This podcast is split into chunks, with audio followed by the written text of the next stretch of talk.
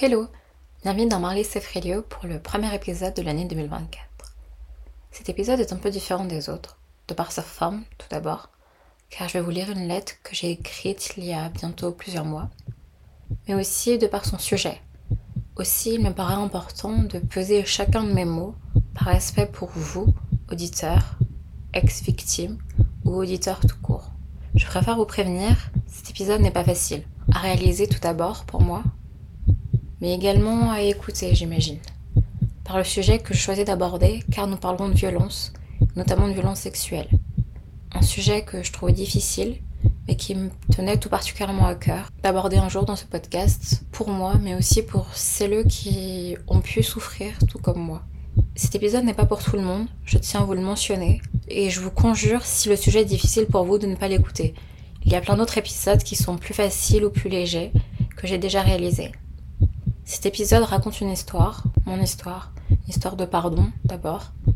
Les questions de me pardonner avant tout, et en aucun cas c'est une injonction à quoi que ce soit. C'est mon chemin, un chemin qui me convient et qui m'a aidé à vivre avec, car je ne peux guère faire mieux qu'apprendre à vivre avec.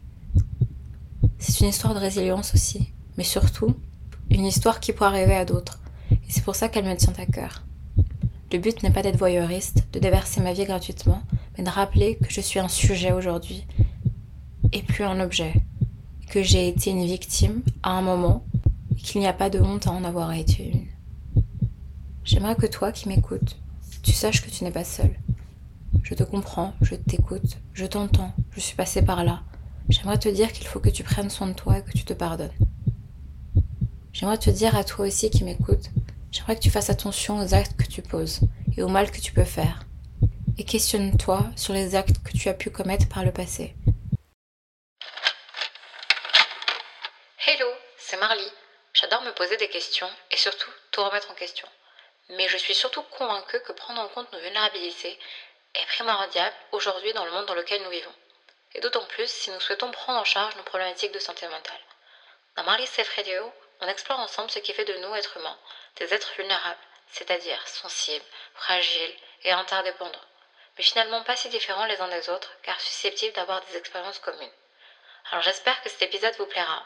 Et n'hésitez pas à suivre le contenu du podcast et les actus sur Instagram, at Belle écoute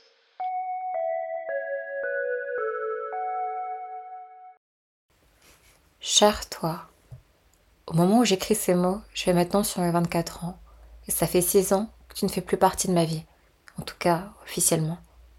Officieusement, il est vrai que tu es encore dans des conversations, dans des groupes WhatsApp dans lesquels on m'ajoute, et dans lesquels je vois ton nom, dans mes souvenirs de lycée, dont certains j'aimerais ne plus jamais me remémorer, dans mon appartement aussi, dans lequel j'ai commencé à vivre alors qu'on était encore ensemble. Toi et moi, on n'avait a priori rien à faire ensemble. On était si différents et pourtant, on s'est quand même mis ensemble. Comme quoi parfois il ne faut pas forcer le destin. J'avais 17 ans et toi 16. Et tout le monde pensait que je te ferais souffrir, car j'avais l'air si indépendante, si détachée, si mature, si forte aussi. Évidemment, tout est rose au début, quoique, peu de temps après, tu as mis à mal ma confiance avec une autre. Mais je suis restée, je me suis dit qu'on était jeunes, qu'on faisait des erreurs, comme si rester était une preuve de persévérance, une preuve d'amour. Première erreur. Très vite, la manipulation, les faux semblants, des jours avec et beaucoup de jours sans, l'impression d'avoir à mentir à mes proches tout le temps, cacher ce qui se passait, jouer au couple parfait. En réalité, dans l'intimité, je tremblais de peur tous les soirs, j'attendais à chaque fois le moment où tu essaierais d'obtenir de moi ce que je refusais de te céder. J'avais peur et j'étais perdue. Je ne savais pas à qui en parler, alors je me suis plongée dans une œuvre que je maîtrise beaucoup mieux, protéger notre image, ton image, et cacher mes souffrances. Et puis j'ai eu 18 ans, et tout a brutalement changé. Plus d'échappatoire, plus de moyens de dire non, plus de plus tard, c'est promis. C'était maintenant et il fallait que je cède. Enfin, c'est ce que tu me faisais croire. La culpabilité, quelle incroyable arme. Tu savais que ça fonctionnait parfaitement sur moi, qui souffre physiquement de faire souffrir les autres. Deuxième erreur. J'avoue, à partir de là, tout est flou. Tout ce que je sais, c'est que je n'ai jamais plus à dire oui ou non. Tu faisais ce dont tu avais envie, de toute façon. Évidemment, au début, j'ai protesté, j'ai dit non, j'ai dit que je ne voulais pas, puis j'ai fini par me murer dans le silence. apprendre par cœur chaque défaut et aspérité du plafond de ma chambre d'adolescente, car, que je te supplie, que je te repousse, que je pleure ou que je dorme, rien ne t'arrêterait. Je croyais à tort qu'aimer pouvait vouloir dire faire aussi souffrir. Alors il me paraissait logique que le jour tu aies l'air si aimant et que la nuit tombée tu me blesses.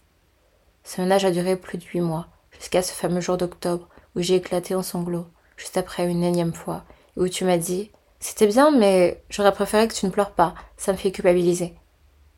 Je me souviens très distinctement avoir cherché à te consoler pour ne pas gâcher ton moment.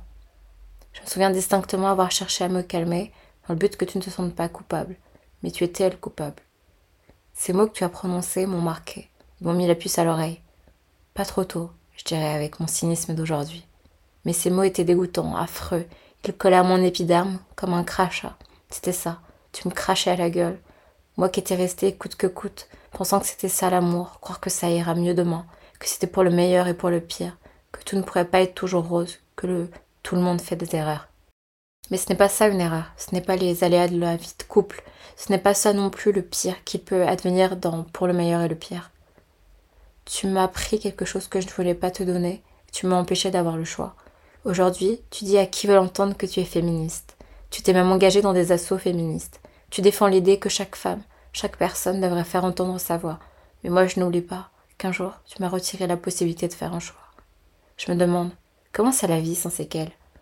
Sans redouter une main sur ton épaule, sans avoir un frisson de dégoût quand dans le métro un homme passe trop près derrière toi, sans te figer lorsque l'homme que tu aimes s'essaye à une démonstration d'affection. Évidemment, ta vie est plus douce que la mienne. Tu sais, depuis toi, j'ai arrêté de croire que les hommes étaient capables d'entendre un non. Et mon début de vie d'adulte n'a été qu'une suite d'affirmations de cette conviction. Tu es partout et nulle part à la fois. Et parfois encore, je fais ce cauchemar dans lequel je suis muette et j'essaie d'hurler et personne ne m'entend. De la même manière que tu refusais de m'écouter et de m'entendre. J'ai appris il y a peu qu'il n'était pas rare qu'après avoir vécu des violences, des femmes pouvaient retomber dans les bras d'un homme violent, car cela avait quelque chose de rassurant, un schéma prédictible, sans doute, confortable. Ça n'a pas loupé pour moi. Évidemment, il n'était pas comme toi. Ce n'était pas des viols conjugaux. Cette fois-ci, c'était autre chose, plus pernicieux. J'avais dit oui, mais pas pour ça, alors ça a été douloureux. Ajoutons une couche de traumatisme sur ceux déjà existants, s'en est suivi deux mois de stress, la peur d'être malade, d'avoir chopé une IST ou pire le VIH, la peur d'être enceinte. J'étais terrifiée et il trouvait ça drôle. Tournait mon stress en dérision alors que je le suppliais de faire des tests. Il est vrai, le temps passant, je réalise que tu as laissé une trace indélébile sur moi. Je ne contrôle pas toujours tout et parfois j'ai encore peur. De toi, il me reste quelques souvenirs, c'est vrai, et quelques peurs qui nourrissent mes cauchemars et qui apparaissent parfois sans que je puisse les contrôler, parfois sous forme d'hallucination. J'ai peur de décevoir et je suis prête à me plier en quatre pour ne pas décevoir, parce que j'ai encore peur des conséquences. J'ai du mal à ne pas dire oui ou à céder, parce qu'à cause de toi, j'ai intériorisé le fait que les désirs de l'autre étaient plus importants que mes propres désirs. Je ne supporte tout simplement plus qu'on entre dans mon espace sans créer gare. Aujourd'hui, je ne souffre plus de ce que tu m'as fait. Je n'ai plus peur de toi. Je n'ai plus peur de te croiser par hasard, car je n'ai rien à me reprocher. Je ne ressens plus de douleur à la simple évocation de ton nom. Tu n'es plus rien pour moi. Rien de plus qu'un malheureux souvenir qui m'a forcé à comprendre trop tôt que l'on ne pouvait faire confiance à personne, encore moins aux gens masculins. J'ai détesté les hommes par ta faute, tu sais. Je t'ai maudit toi et tous les autres. Tant vous êtes nombreux comme toi à détruire des femmes qui n'ont rien demandé encore une chose, ce que tu m'as fait est une chose positive. Trier ceux que j'aimais par rapport à leur choix de continuer ou non de rester amis avec toi. À ceux qui sont encore amis avec toi et qui étaient amis avec moi à l'époque, qui te parlent, te côtoient, je ne vous comprends pas et je ne vous pardonne pas. Et même si parfois mon estomac se tord encore un peu lorsqu'on évoque le sujet, ce que tu m'as fait à moi, et je n'espère à aucune autre, je souris car tu n'as plus d'emprise sur moi. Je ne culpabiliserai plus à cause de toi. Je ne me tairai plus en silence à cause de toi. Je ne suis pas encore entièrement sortie de tout ça, mais j'y travaille activement. J'ai encore des peurs, des doutes, des flashs. Il y a encore quelques jours sans, mais surtout des jours avec, car le chemin de la guérison n'est jamais linéaire. Le temps passe, que je croyais impossible se produit en effet. Le temps pense les blessures, c'est vrai. Je n'ai plus envie de me battre contre toi, contre ton souvenir. Je refuse d'être animée par la haine, et que tu bénéficies d'un centimètre carré ou d'une minute de mon temps. Je me bats, non plus contre toi, mais contre mes pensées pernicieuses, qui me disent encore parfois que je l'ai bien cherché, que c'était ma faute, que j'avais qu'à partir. À l'aube de mes 24 ans, j'écris cette lettre pour t'affirmer que je te pardonne, pour ce que tu m'as fait pour les conséquences que je serai la seule à porter, jusqu'au restant de mes jours. Je ne le fais pas pour toi, oh non, je le fais pour moi. Je mérite de passer à autre chose, d'utiliser cette histoire qui m'est arrivée pour aider d'autres personnes, pour qu'elles ne se sentent plus jamais seules, pour que le monde sache aussi que le viol ne détruit pas forcément, en tout cas, pas pour toujours, qu'il y a un après possible, différent certes. Je ne suis pas détruite, mais reconstruite. Et même si j'ai enterré la naïveté de la fille de 17 ans que j'ai été, et qui t'a aimé, qui n'a pas vu les signes, je le pardonne. Je me pardonne mille fois encore. Cher toi, je te quitte une deuxième fois, car cette fois-ci, il n'existera plus aucune place pour toi dans ma vie. cette fois-ci, c'est vraiment fini. Il n'y a plus de toi en moi. Il n'y a plus que moi seule avec laquelle je cohabiterai. Maintenant, plus de flash, plus de crises d'angoisse. Je me libère de toi. J'espère que ces mots vous trouveront, ces mots vous feront réfléchir et lanceront une, conversation, une conversation interne sur votre passé, sur ce que vous avez pu vivre, mais vous permettront aussi de vous poser des questions sur votre notion du consentement, sur vos amours passés, mais aussi sur le premier amour, car je sais que pour beaucoup d'entre nous, le premier amour est, souvent ou a souvent été toxique. Bien sûr, euh, il y a des millions de façons d'être toxique différentes. Pour moi, ce qui a été le plus toxique, c'était l'emprise, outre les actes qui ont pu être commis et l'impact que ça a pu avoir sur ma vie, sur ma conception des relations amoureuses, sur mon rapport aux hommes.